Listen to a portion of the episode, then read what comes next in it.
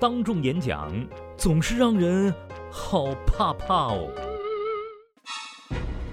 可怎么样才能够心平气和、气定神闲呢？很多的演讲总是让人昏昏欲睡。怎样才能触动人心呢？太多的演讲不可避免总是落入经典陷阱。Help！